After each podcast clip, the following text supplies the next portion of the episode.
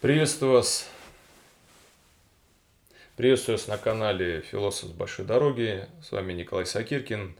И решил поговорить о недавно нашумевшем сериале «Слово пацана». Ну, многим сериал понравился. Я посмотрел первые серии. Честно говоря, так с прокруткой. Я как-то не намеревался смотреть этот сериал полностью. Я не очень люблю вот эту вот э, романтизацию дворово-пацанской сферы. Хотя я не поддерживаю тех, которые прям говорят о каком-то возвращении там 90-х, уличной преступности. Я сейчас объясню почему. Мне просто не нравится эта тема.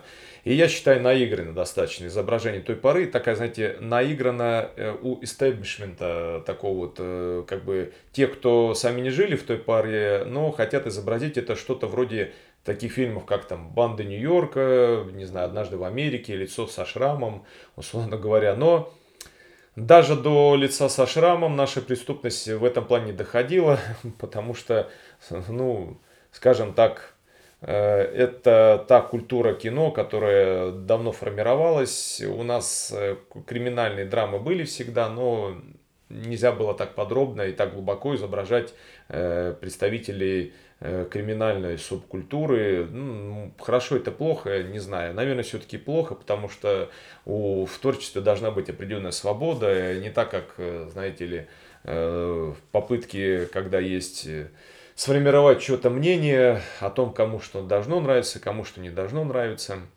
Я не смотрел концовку фильма, но недавно прочел на одном из телеграм-каналов, что якобы журналист, ну, наверное, это правда, заявил, что в конце, ой, не журналист, а блогер посмотрел последнюю серию и видел, что э, там прибывает некий директор или кто там ЦРУ, и они организуют уличные банды. Я думаю, ну все понятно, почему его не стали там прикрывать этот сериал, он же у нас скрепный оказывается.